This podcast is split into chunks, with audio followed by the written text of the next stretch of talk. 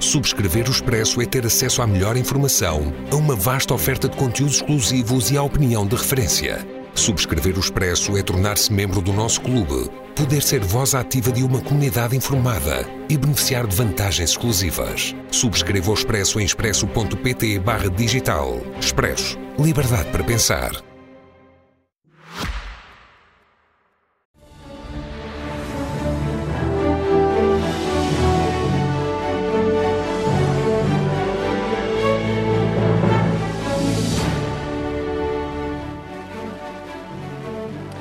Sejam bem-vindos a mais um Expresso da Meia-Noite, um programa feito semanalmente numa parceria entre a SIC Notícias e o Jornal Expresso. E como já terão reparado, estamos num cenário diferente, estamos no Centro de Congressos de Aveiro, é mais uma cidade onde se assinalam os 50 anos do Expresso. E estamos aqui uh, neste programa para falar do PRR, a famosa bazuca, e também quais as consequências e uh, qual o impacto que terá esta bazuca para o crescimento e para uma mudança estrutural do país e da economia do país, uh, como é óbvio, Angela.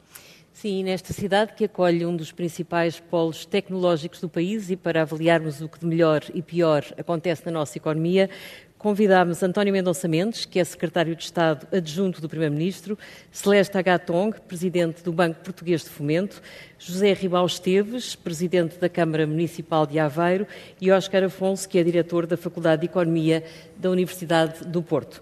António Mendonça Mendes, eu começo por si. Este ano começou com sinais bastante positivos para a nossa economia, nomeadamente no que diz respeito ao crescimento.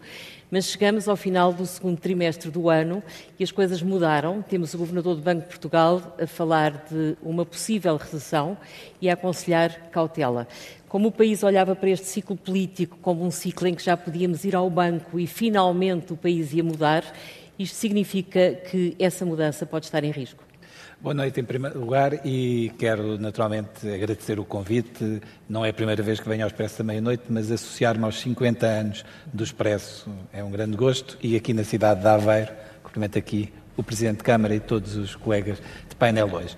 Uh, nós vivemos tempos muito desafiantes, mas o país está a mudar, o país está num processo de transformação uh, que é evidente.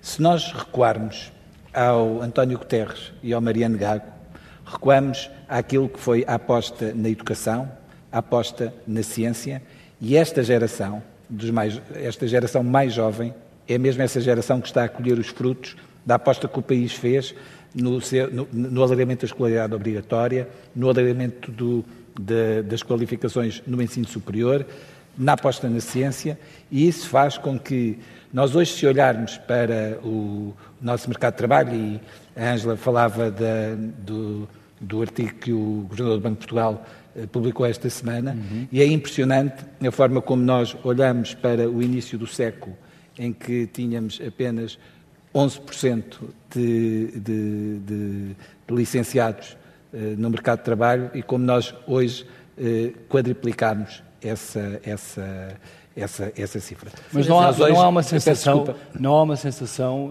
até pelo debate que temos, que temos ouvido todos e pela, pelo noticiário que, que, se vai vendo, que o país está a mudar, mas para pior, não, as coisas estão a correr, a O correr país mal. está a mudar para melhor. Ouça, há um indicador, não, não nos vamos perder muito em números, mas, mas os números às vezes são importantes porque eles traduzem a realidade. O PIB per capita uh, em Portugal uh, cresceu 41% desde 1995. Isto não é um país que está mais pobre. Mas isto isso é um não está a chegar às isto é um país, isto, isto é um país que está mais rico. Eu estou a falar de uma série suficientemente longa para que não esteja aqui a parecer que esteja a falar apenas a defender a causa do Mas governo. Mas o que lhe pergunto Eu acho é nós... se o contexto internacional, que veio claramente perturbar a evolução da economia na Europa e no mundo, até que ponto é que isso não colide com a perspectiva que o PRR, a chamada bazuca, tinha trazido para Portugal? Ou seja, a perspectiva de crescermos e de mudarmos estruturalmente o país, até que ponto é que vai ser perturbada ou mesmo abalroada por esta crise internacional? Nós estamos a transformar estruturalmente o país e temos sempre que lidar com aquilo que são os percalços que existem. Não estava planeada uma pandemia no último ciclo, eh, no último ciclo governativo, não estava planeada uma guerra e, naturalmente, que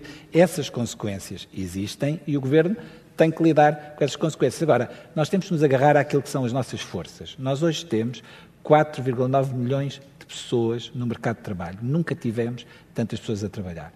Dessas quase 5, desses quase 5 milhões de pessoas a trabalhar, 1,6 milhões de pessoas são pessoas qualificadas. E em que é que isto se traduz? Isto se traduz precisamente em que o processo produtivo das empresas tem incorporada inovação. E o que é que isso se traduziu em termos práticos? Traduziu-se que nós hoje temos 50% do nosso, da nossa riqueza são exportações e dentro de, dessas exportações é que nós aumentamos muito aquilo que é a exportação de, valor, de, de, de bens eh, de valor tecnológico. E, portanto, esta transformação que é a introdução de inovação nas empresas. Repare, nós hoje, dos, das 60 mil investigadores que temos uh, a trabalhar no mercado de trabalho, 30 mil estão nas empresas. Como é que explica, significa, como é que, explica que haja tantos que, que vão embora isso significa, Já, já vamos falar, isso significa que, uh, uh, que a economia do país é uma economia que cria mais valor. Uhum. Eu, eu, aquilo é que lhe respondo... O seu discurso, uh, oh Bernardo, o seu discurso é bonito. Não é só o discurso. Uh, fica bem. Agradeço-lhe agradeço o elogio, mas deixe-me dizer o seguinte. Mas depois o que, o que se vê na realidade é que há, uh, o salário não chega até ao fim do mês, há muitos estudantes e muitos licenciados a irem embora, uh, os hospitais estão como estão, as escolas estão como estão, Bernardo, não há professores. Então, mas vamos uh, falar em concreto. Vamos falar... Isto é o concreto, é o que interessa à vida das pessoas, ah, não, não, é? tenho, não tenho a menor dúvida que é o que interessa à vida das pessoas e interessa à vida das pessoas discutir em profundidade cada um dos pontos e podemos ir com, com entender. Quando eu lhe estou a dizer... Nós Aliás, estamos, o Governo ainda ontem economia... anunciou um apoio do IVA zero até ao final nós... do ano. É porque reconhece que há problemas, não é? Mas repara, mas eh, se estivesse tudo bem, eh, não era preciso eh, fazer nenhum tipo de intervenção. Nunca estará tudo bem. Uhum. Agora, os desafios que hoje temos pela frente uhum. são mesmo diferentes dos desafios que, que, tínhamos no passado. Mas esses desafios que temos pela frente, que decorre quer de conjunturas que não estávamos à espera, e elas existem sempre quer do ponto de vista da transformação que existe na nossa economia, que traz novos, eh, novos dados. Vou-lhe dar um exemplo que eu acho, só... muito, eu acho muito interessante. A seguir este, alargamos o debate. Ah, com certeza. Eu acho muito interessante este dado que é, bem, nós nunca tivemos tantas pessoas no nosso mercado de trabalho. Nunca tivemos tantas pessoas qualificadas no mercado de trabalho. Mas também temos e muito trabalho temos, precário oh, e muito oh, trabalho mal pago. Oh, Angela, mas posso, deixe-me me permitir terminar.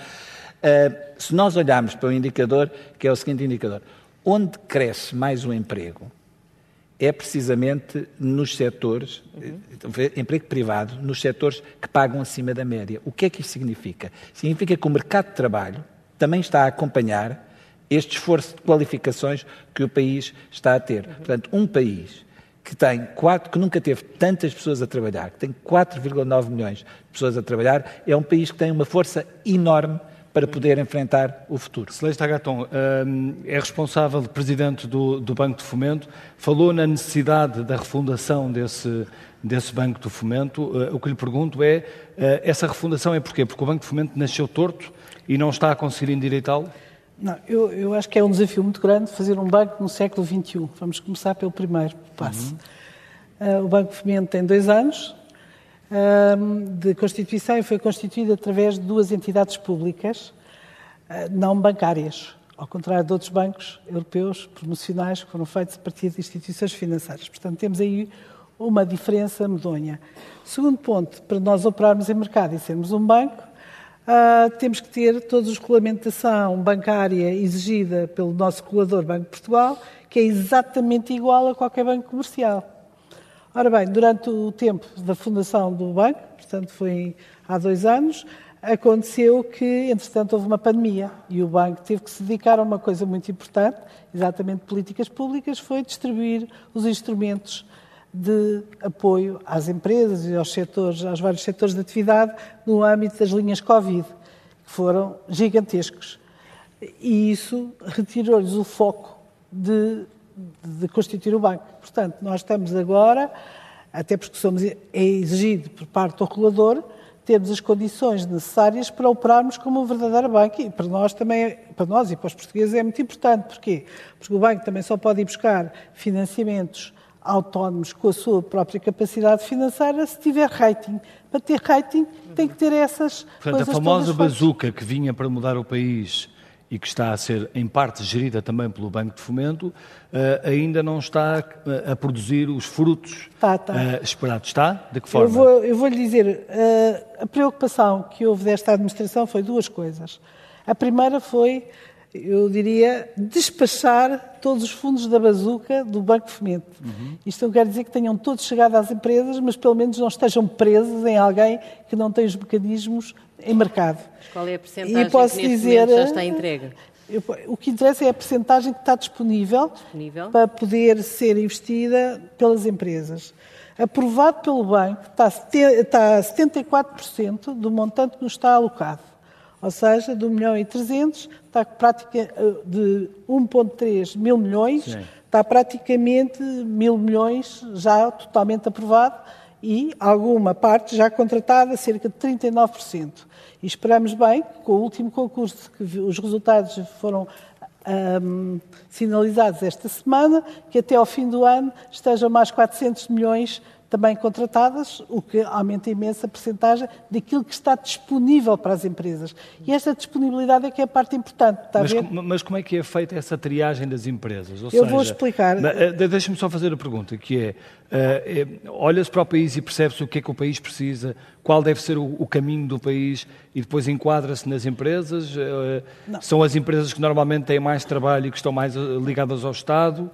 Não, não está Como é ninguém que- ligado ao Estado. Sim. Portanto, pr- primeiro ponto, não há nenhuma Há- intervenção. Há empresas pró- mais Não. próximas do Estado do que Eu- outras, não é? Eu vou lhe dizer uma coisa. Ou dos a governos. definição do que devem ser as empresas que deverão ter acesso a esses fundos está no próprio PRR que definiu. Uhum. São as empresas que estão no caminho ah, do- do- das novas tecnologias em termos de ambiente, em termos de economia circular, em termos de renovação de energias renováveis, em termos de digitalização. Portanto, está tudo muito bem definido que tipologia de empresas e que tipologia de projetos devem ir.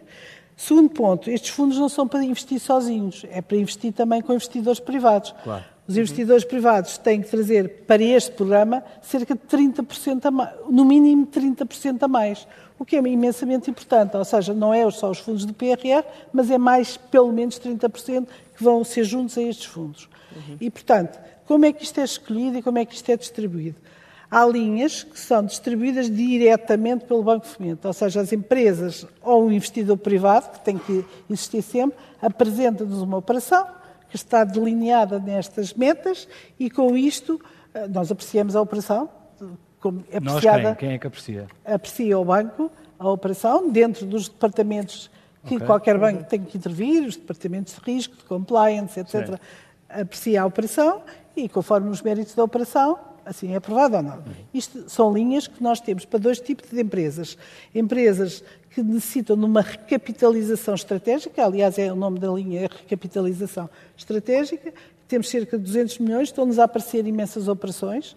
Eu tenho que dizer que estava desanimada quando comecei estas funções, estou mais animada, e, e geralmente as crises para este tipo de instrumentos são boas, porque também ajudam. Ajudam porque as empresas também percebem que não podem financiar tudo a curto prazo, têm que ter fundos estáveis, que é um erro que às vezes das nossas empresas, é financiar os investimentos com curto prazo. E depois, quando vem a crise, meu Deus, isto é uma maçada. Portanto, este é um ponto. Segundo ponto, temos outra linha de negócio, que é fazermos a distribuição destes mesmos fundos com capitais de risco ou, ou sociedades gestoras de fundos de capital hum, que nós previamente escolhemos. E fazemos concursos, abrimos concursos, candidatam-se. O último concurso teve candidaturas de 44 empresas, que é uma coisa eh, fabulosa, fabulosa porque quer dizer que reconhecem que é interessante este tipo de instrumento. Selecionámos 16 entidades, está neste momento a ser feito a, a audiência das empresas, a ver se querem contestar ou não aquela lista. Têm 10 dias para fazer isso. Se tudo correr bem, se correr bem, e eu espero que Portanto, sim. acredita que no final deste ciclo, desta legislatura, cumprido o PRR, que poderemos ter um país melhor do ponto de vista económico? Não, eu o que digo da minha parte, e é isso que eu falo, não quero dizer que não haja outros instrumentos muito interessantes, nomeadamente as agendas mobilizadoras e outras, mas da minha parte posso dizer aquilo que foi cometido ao Banco de Fomento, gostaria muito, de, dentro de- dos prazos que estão estabelecidos, estes fundos estejam nas mãos das empresas. Estamos a fazer um esforço enorme para isso, não só com o roadshow que foi feito, começou a ser feito pelas capitais de distrito, incluindo as regiões autónomas, pelo banco, para explicar exatamente o que são estes fundos, porque realmente os empresários não estavam habituados a esse tipo de instrumentos. Uhum. Portanto, isto é uma parte. Outra parte, estamos a trabalhar agora com os bancos também, estamos a assinar protocolos nos bancos, porque muitos destes destes fundos têm maior dos interesses para os bancos. Porquê? Porque muitas vezes é preciso fundos estáveis, mas também é preciso financiamento acoplado. Uhum. Portanto, fazemos todos os negócios se entrarmos em conjunto. Muito se cada bem. um está para o seu lado, é muito mais difícil. Muito bem. Ribal Esteves, ah. Uh, Íamos se... cada um para o seu lado, mas podes passar, podes Rival, começar. Então, só fazer uma pergunta aqui ao, ao Presidente da Câmara que, no, que nos recebe. É, e, e pedi-lhe para, para, olhar um bocadinho para esta frase que foi dita aqui pelo Secretário de Estado um, António Mendonça Mendes, que dizia que estamos a transformar estruturalmente o país. Uh, na sua opinião, de autarca e também de, de uh, militante do PSD e elemento do PSD, acha que isto está a acontecer? Acha que está a haver uma transformação estrutural do país? Muito boa noite. Em primeiro lugar, uma saudação ao Expresso, ao Expresso da Meia-Noite. Muito gosto em, em, em receber o Expresso a, em Aveiro. Voltem sempre. É, com gosto em receber-vos. Eh, de forma muito objetiva, eu julgo que o passo pequeno que o Governo está a dar é um passo positivo e importante. Defende é que ele devia ser mais ambicioso e mais largo. Comecemos, desde logo, pela descentralização. É positivo o passo que, está, que se está a dar? Claramente sim. Tem riscos? Obviamente, não é possível nós darmos um passo deste num país que é estruturalmente centralista.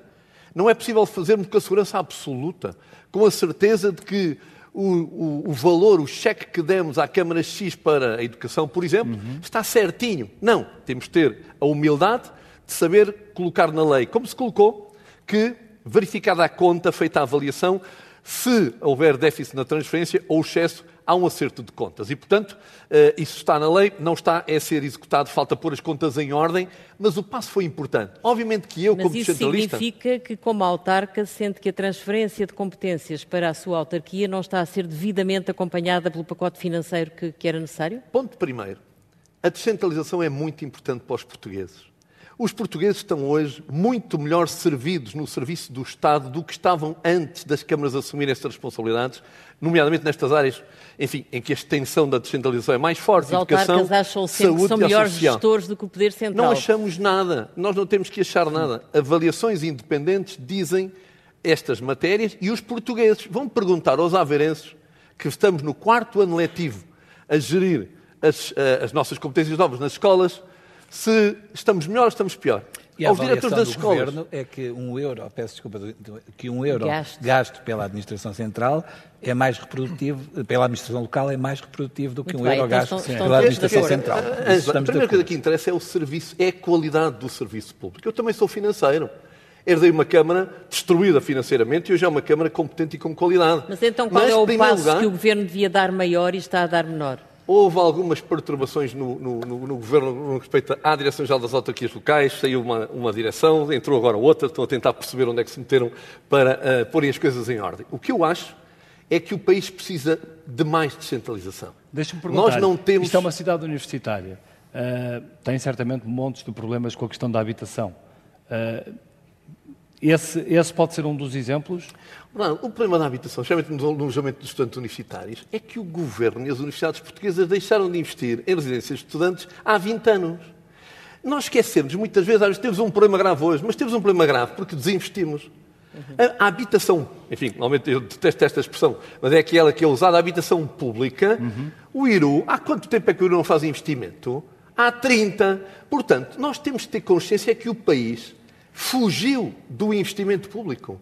E agora que temos que ir para lá, porque obviamente a pressão que temos, nomeadamente na área da habitação, é brutal, temos outros problemas. O PRR, o PRR devia entrar mais, por exemplo, no, nesse problema tão sério. O pacote, do PRR, eh, o pacote do PRR é voltado. É, é, é o maior. É. Mas, devo sei, sei, mas não há capacidade quero técnica. perceber se ele está a andar eh, não, com, a devida, está a andar, com o devido mas... ritmo face ao problema tão grande que estamos a viver. Está a andar, mas digo isto com clareza. Diga. O país não vai conseguir concretizar fisicamente a habitação que está financiada no PRR.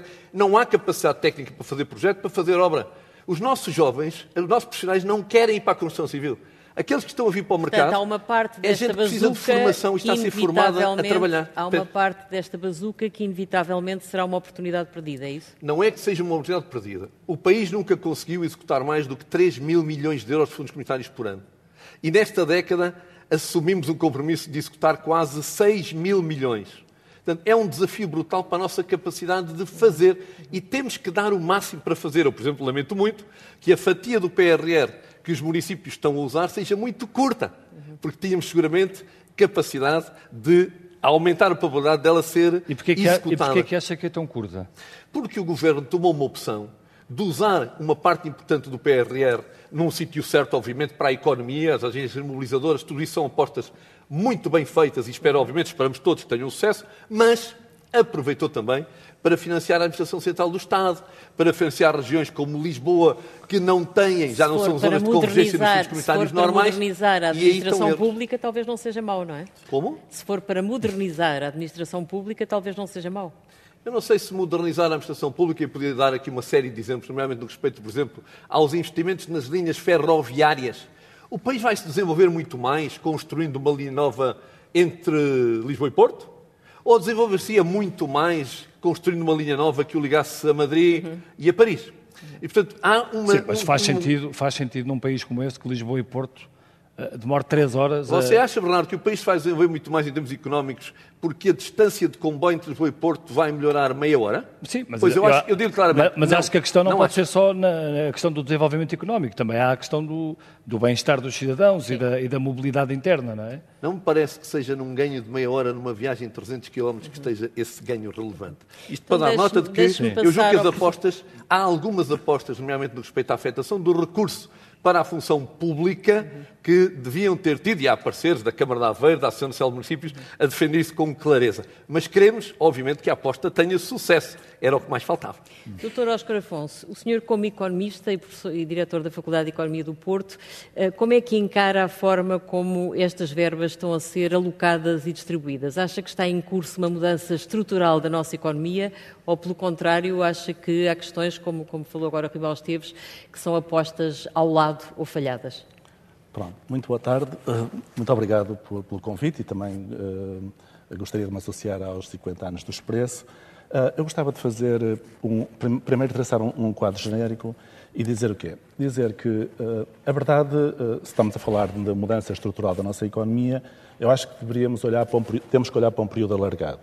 E se olhares para um período alargado, tomando, por exemplo, o milénio, uh, ou este milénio, uh, 99 a 2002, o que é que nós verificamos? Verificamos que, efetivamente, a potência do nosso motor é muito fraca.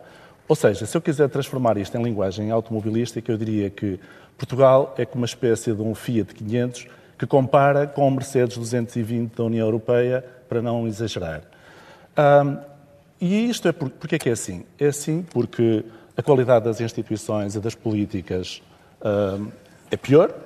Ah, é assim porque a, quanti- a- a quantidade e a qualidade dos fatores produtivos também ah, deixa muito a desejar. Quando eu falo em fatores produtivos, estou a pensar na mão de obra e estou a pensar no capital. Em termos de mão de obra, ah, quando eu refiro a quantidade, eu estou a pensar no- no- no- no- nos conceitos taxa de natalidade, que é fraquíssima, imigração e emigração.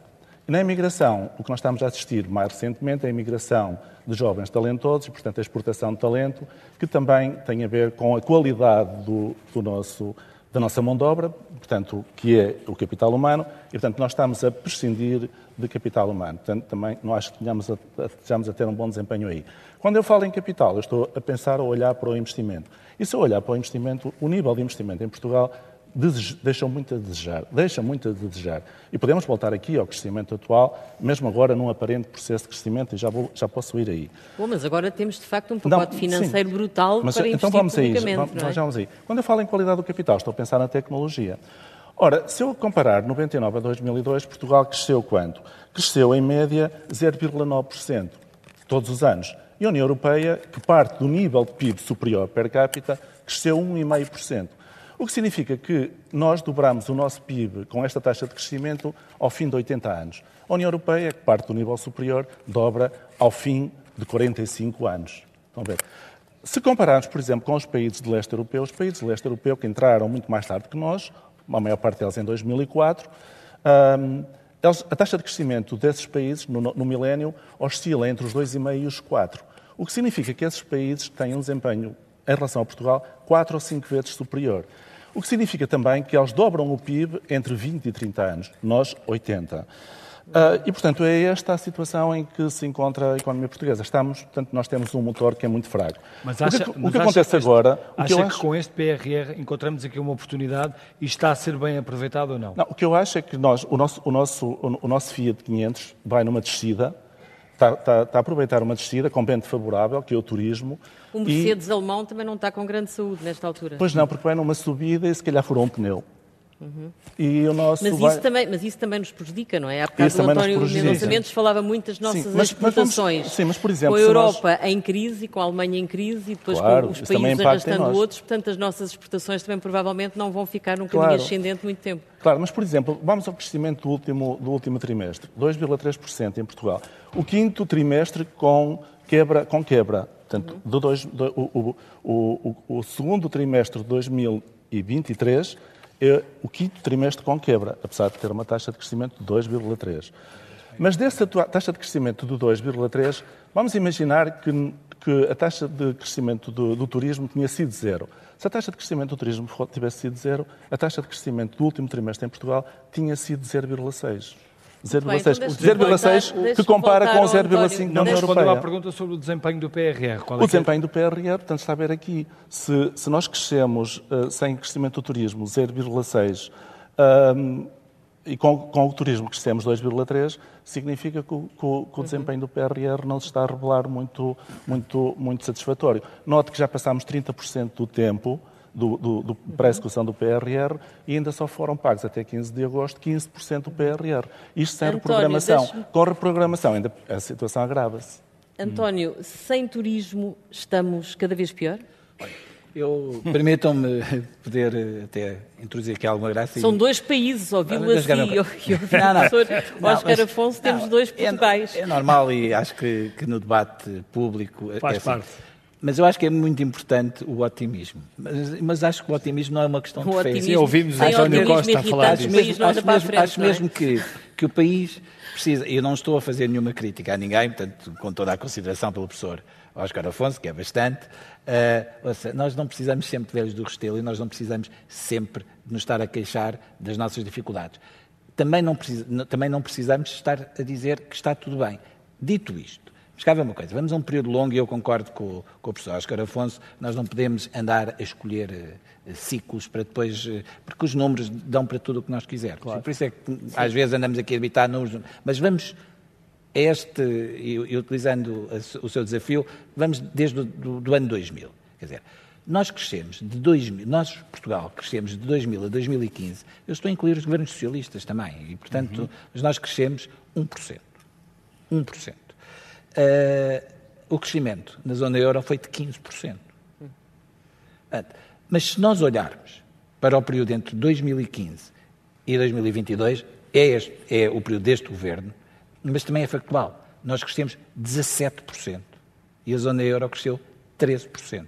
Ou seja, nós estamos há nove trimestres consecutivos. Os maior crescem, nós estamos, nós estamos há nove, muito, nós estamos há nove, nós estamos há nove trimestres consecutivos a convergir.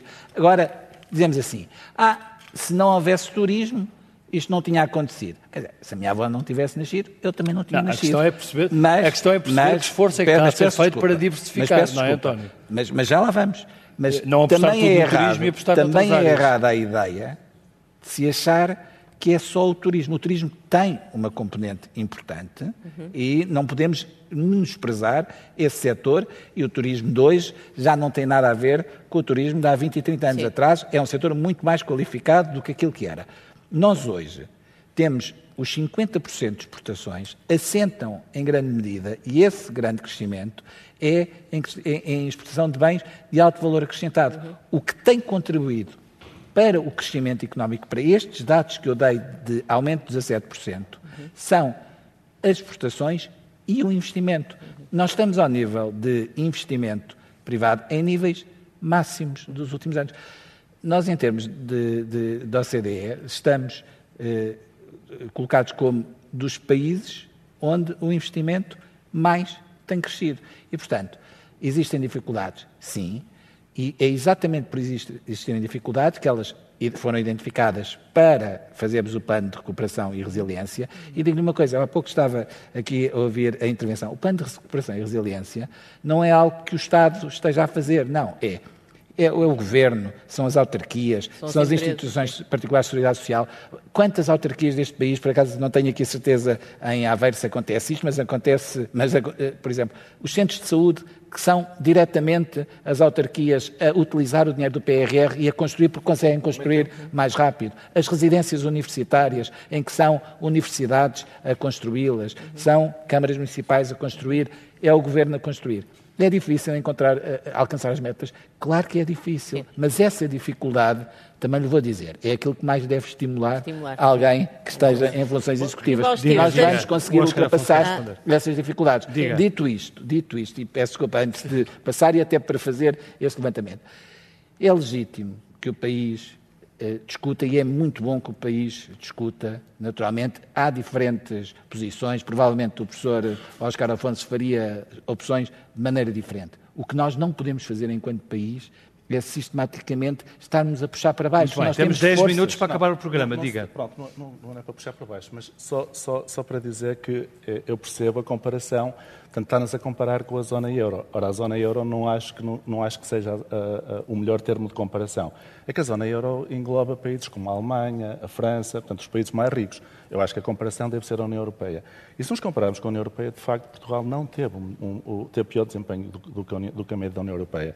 E a prova disso é que, por exemplo, em termos de PIB per capita, em 2015, já agora comparar 2015 com 2022, Portugal em 2015 estava na 18ª posição e em 2022 está na 21ª, o que significa que teve, de facto, um pior desempenho. Não me leva mal dizer-lhe isto, que é nós queremos nos comparar com os mais ricos. Nós queremos, nós queremos aproximar-nos do pelotão da Mas frente. o problema é que estamos nós a ser ultrapassados comparar-nos com a Espanha, com a Alemanha, com a Suécia. Repare, a nossa competição não é com os países de leste. Os países de leste... Mas eles têm um, PIB, um nível muito os superior. Os países de leste têm uma diferença muito grande no momento da adesão em relação a Portugal, que era ao nível das qualificações. E essa foi a diferença total entre uhum. o alargamento em 2004, com as qualificações que tiveram e a possibilidade tiveram e aquilo que os governos, liderados na altura pelo professor Cavaco Silva, tiveram em termos de crescimento e em termos de. Portanto, Daí que a aposta nas qualificações que... seja agora uma prioridade. Sim. Não, não, não, repara.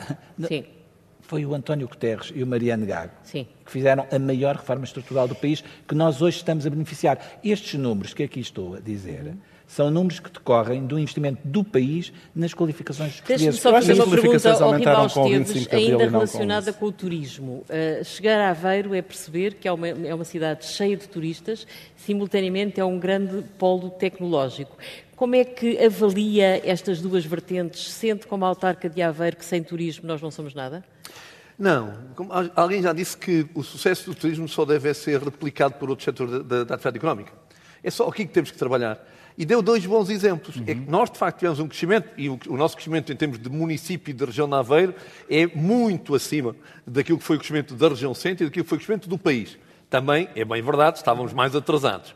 Mas ao lado, na mesma terra, com a mesma gente, com a mesma universidade, cresceu de uma forma uh, brutal e até há uma dificuldade grande em quantificar isto em números, o tal ecossistema de empresas, uh, enfim, do setor tecnológico, tecnologias, informática, comunicação e eletrónica, nascidas muito à volta do Centro de Estudos e Telecomunicações da então eh, empresa pública Portugal Telecom, hoje Altice Labs, e este, eh, este ecossistema que tem microempresas, tem hoje grandes multinacionais sediadas em Aveiro, cresceram de uma forma absolutamente notável, ao mesmo tempo que o turismo está a crescer. O turismo não faz, o turismo não atrapalha ninguém. Assim como o crescimento de outros setores não atrapalha o turismo. E aqui é que está a aposta. E aquilo, quando muitas vezes se reivindica, devíamos ter afetado mais verba do PRR para o desenvolvimento económico, está aqui. É preciso aproveitar estas oportunidades para que outros setores da atividade económica tenham a pujança e o ritmo de crescimento que o turismo tem. E é aqui que nós temos que nos centrar e não temos que ter preocupação nenhuma, nem se o professor tirar das contas do turismo. Deixem lá estar as contas do turismo, vamos é puxar as contas para cima com outros setores que pedalem tão bem, preferencialmente mais forte do que o turismo tem feito. Doutora Sexta Gatonga, até que ponto é que o, o Banco de Fomento e, e o filtro que, que, que, é aplicado no Banco de Fomento aos, aos projetos que vos chegam, eh, está a conseguir, de certa forma, alterar eh, este perfil da economia ou, ou, ou tem isso em, em, consideração? Vamos lá ver. Nós, eu só falo dos projetos que nós analisamos diretamente do Banco de Fomento, porque claro. temos os outros projetos que são, ao fim e ao cabo, analisados pelos parceiros privados das sociedades de capital de risco eh, que se associam ao Banco de Fomento para a distribuição do produto. É evidente que... Mas o, banco, o Banco de Fomento eh, está na tutela do Ministério das Finanças e Ministério da Economia. Sim, portanto, mas tem uma gestão própria. Há uma dupla tutela e, portanto, há, há certamente há uma, uma, convergência não nessa, precisa, está... nessa, nessa meta, nesse não, objetivo, não, não? Eu acho que não é preciso, porque nas verbas do PRR estão bem definidos os objetivos que os uhum. projetos têm que alcançar. Portanto, não há nenhuma intervenção política, casuística sobre isso, porque isso está tudo definido. Há pelo menos muita pressão política para executarem, executarem não. rapidamente. Ah, isso, a pressão é nossa, do nosso lado. E do Presidente da República também. Não, eu, seja de quem for.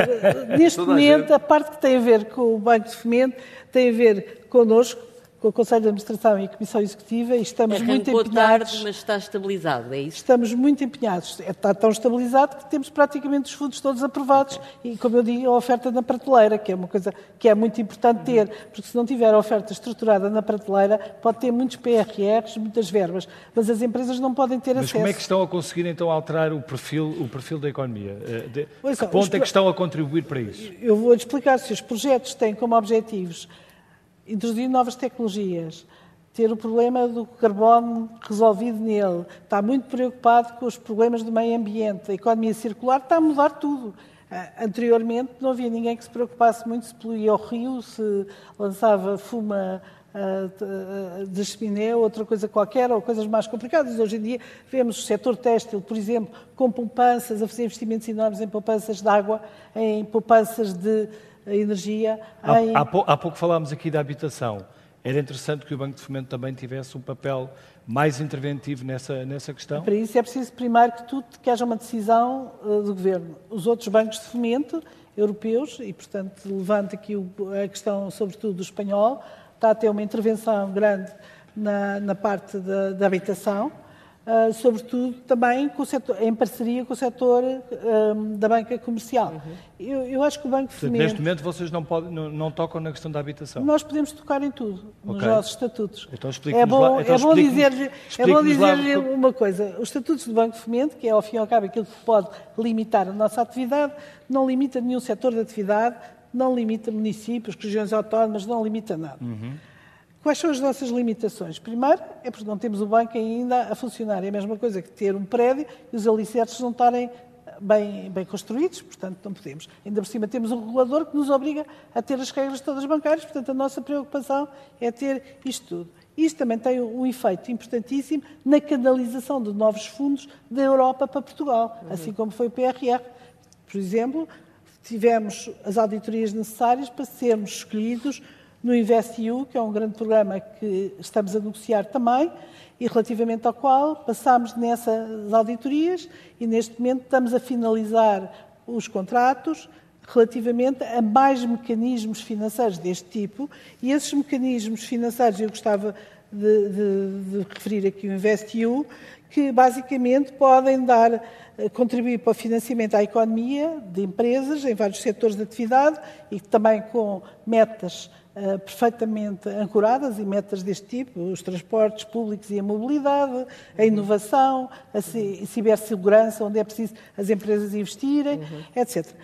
Este InvestEU vai dar a possibilidade de canalizar fundos para as empresas e para, para, as várias entidades envolvidas em 3 mil milhões. Nós não temos lá 3 mil milhões. Agora, as garantias que nós vamos dar, mais as garantias que obtemos da Europa, permitem que a banca possa vir a dar financiamento de 3 mil milhões. E porquê é que isto é importante? Eu gostava também de desmistificar aqui um ponto. É que a nossa banca está líquida em termos de liquidez. Uhum. Não é um problema de liquidez, é um problema de garantias. Claro. E as garantias o que é que aliviam? as necessidades de capital que a banca precisa para mobilizar para estes financiamentos. E, portanto, o Banco Fomento está a utilizar os seus instrumentos mais como garantias do que propriamente como funding que não é necessário, não é necessário Bom. neste momento. Doutor Oscar Afonso, eh, estamos a falar muito de investimento, mas a Europa está neste momento confrontada com um problema grave de inflação, em que temos o BCE todos os dias a aconselhar uh, os governos a, a, a arrefecerem as economias. Como é que esta contradição entre tentar controlar a inflação e querermos aproveitar o dinheiro que temos para investimento público, como é que isto pode ser gerido em Portugal e pode beneficiar ou prejudicar o nosso país? Pronto, efetivamente nós estamos com um problema de inflação. Uh, em Portugal, por exemplo, no último mês a taxa de inflação aumentou, uh, o índice de preço ao consumidor, se não me engano, aumentou 0,9 pontos percentuais e a nossa taxa de inflação, o índice harmonizado de preços ao consumidor, passou para o valor da, da, da, da média da União Europeia, 5,3. Isso significa o quê? Significa que se quisermos controlar a inflação em torno dos 2%, se quisermos, o Banco Central, um, vai ter que aumentar novamente a taxa de juro ou então manter as taxas de juro uh, atuais por um período muito mais longo de tempo. Um, isso parece-me a mim que, que, que, não há volta a dar-lhe. Uh, neste contexto, obviamente que isso vai penalizar o investimento privado, não é? Uh, e, e, tem vindo a penalizar, vai arrefecer as economias, por isso é que tem havido o abrandamento no contexto europeu e por isso é que nós vamos também, temos vindo a abrandar tanto o nosso ritmo de crescimento, porque isso impacta nas nossas exportações.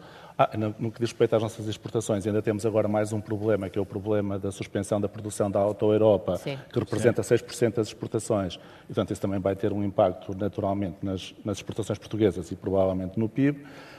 Um, pronto, mas neste contexto, uh, há que executar, temos que executar uh, o, um, o, o PRR, portanto, não podemos perder essa oportunidade. Um... Mas esta inflação altíssima pode, inclusivamente, desmotivar alguns dos potenciais investidores que se poderiam candidatar a fundos e que, neste contexto de alguma incerteza e insegurança, podem ficar na retranca e não avançar, não é? É verdade que sim, mas uh, compete ao Estado, com, se calhar com reformas e com, com garantias e com, com, algum, com algum apoio, não sei Portanto, é uma questão de se estudar, de contrariar, contrariar esse efeito. Deixe-me só ouvir o António Mendonça. Não, deixe-me só, dizer, estamos, só queria dizer uma coisa. É estamos Portanto, mesmo caso, a terminar o programa. Só, só, para dizer uma coisa, é que, por exemplo, é, acho que o Governo fez muito bem em ter prolongado a questão do IVA zero até ao final do ano no cabaz de bens essenciais, mas, por outro lado, há com uma mão e tira com a outra quando, por exemplo, no, nos combustíveis retirou o apoio ou introduziu uma, uma carga maior. E, portanto, de, Deixe-me só, deixe só fazer uma pergunta muito rápida, porque fez parte do eh, do grupo que, que, ajudou o PSD a, a fazer esta proposta fiscal. Um, Rui Rio falava muito do IRC, Luís Montenegro foi pelo IRS. Porquê que, porquê que mudaram de opinião e o que é que é? Foi só uma decisão política ou é porque o, o IRS vos pareceu mais importante nesta altura? Foi, foi uma decisão política. É eleitoralmente mais importante, provavelmente. Não, não acho que não é isso. Não, não, eu, gostava, eu gostava mesmo de explicar. Diga. Foi uma, uma questão política e eu acho que faz algum sentido. Faz algum sentido porquê? Porque o quadro alterou-se. Portanto, a proposta que o PST apresentou foi uma proposta de, de, para, o IRS, para o IRS agora, mas, em, mas, mas, há de haver um pacote de uma reforma muito mais fundada, portanto, que englobará muito mais componentes. A proposta do IRS foi, foi para, por ver o esmagamento que as famílias estão a ter por causa da inflação e por causa da taxa de juros, e, portanto, faz todo sentido, na minha opinião, para atender aos jovens a, a, como uma forma de retenção de talento e também para aumentar a produtividade, porque a produtividade é o cerro da questão. Uhum. António Mendonça Mendes, uh, esta, esta questão do PRR poder parecer Uh, em contraciclo uh, com a inflação, isto pode obrigar o Governo a atrasar alguma execução Bem, do... Nós sempre assumimos que o contexto ainda era mais desafiante. O contexto de executar o PRR já era desafiante num contexto de inflação, torna-se ainda mais desafiante para que não haja efeitos de segunda ordem na, própria inflação. E por isso temos os instrumentos suficientes e fizemos-lo a tempo e horas para que todos os investimentos pudessem ser cobertos por aquilo que era o previsível aumento de, de, de preços. E por isso nós vamos executar o PRR, nós temos, enquanto país, que executar o PRR. E quero apegar numa coisa que o professor Oscar Afonso disse, que acho que é da maior importância, que é a questão de reter uh, uh, os jovens, os talentos cá. E isso é muitíssimo relevante. Eu, eu tenho estado o programa todo a bater na mesma tecla, mas acho Sim. mesmo relevante o tema, o que transformou verdadeiramente, o que transforma a nossa economia são, é a qualificação das pessoas. Tendo nós esta geração mais qualificada de sempre, acho que Aquilo que ontem, eh, aquilo que, que anunciamos esta semana de um prémio salarial para todos os jovens, equivalente ao, eh, em cada ano ao valor da propina que as famílias despenderam, ou, e, incluindo mesmo as, as pessoas da ação social escolar, acho que, é da maior, acho que é da maior relevância para aumentar o rendimento líquido desses jovens e ficar cá, ao mesmo tempo, ao mesmo tempo, ao mesmo tempo que faz melhora ainda mais o IRS jovem, que no primeiro ano faz uma isenção total do, Posso, do, do rendimento. É, Portanto, eu acho que, eu acho que isso é da maior importância então, diga, diga. essa discussão. Porque para... o, que, o que o PS propôs ontem foi zero no primeiro ano, 25, acho eu, 50. Se fizermos a média para os primeiros quatro anos ou cinco, dá 40%. A descida que o PSD propõe é 33%. Muito é para 33%. Já é não muito mais. Tempo para É muito mais, paga muito mais do que a propina. E é para sempre, não para 4 anos. Eu quero só fazer uma Mas acho que é da maior importância este aumento de rendimento que estamos a dar aos jovens. É um grande sinal para que as famílias, para, para, que as empresas também fiscal. acompanhem aumentando os António salários. Uma resposta muito curta, uh, com, novas subidas, novas subidas de taxas de juros o que é que o Governo pode fazer mais em termos de apoios? Nós ainda, uh... nós ainda este mês, como aliás eh, foi dito... Rapidamente. Já, nós ainda este mês vamos anunciar um reforço daquilo que é o apoio às famílias para pagarem o crédito à habitação e este mês vamos apresentar. Nós fazemos sempre o mesmo. Portanto, haverá temos novos um problema, para as famílias. Temos um problema, procuramos resolver esse problema, não criando outro problema. Tem sido sempre assim, Vão vamos respondendo às emergências. Um Muito bem. Uh, agradeço a todos. Agradeço a todos por terem estado connosco aqui em Aveiro, em especial ao Presidente da Câmara uh, de Aveiro. Uh, nós ficamos por aqui, este Expresso da Meia-Noite especial. Desejo um bom fim de semana e um resto de uma boa noite. Obrigado. Boa noite.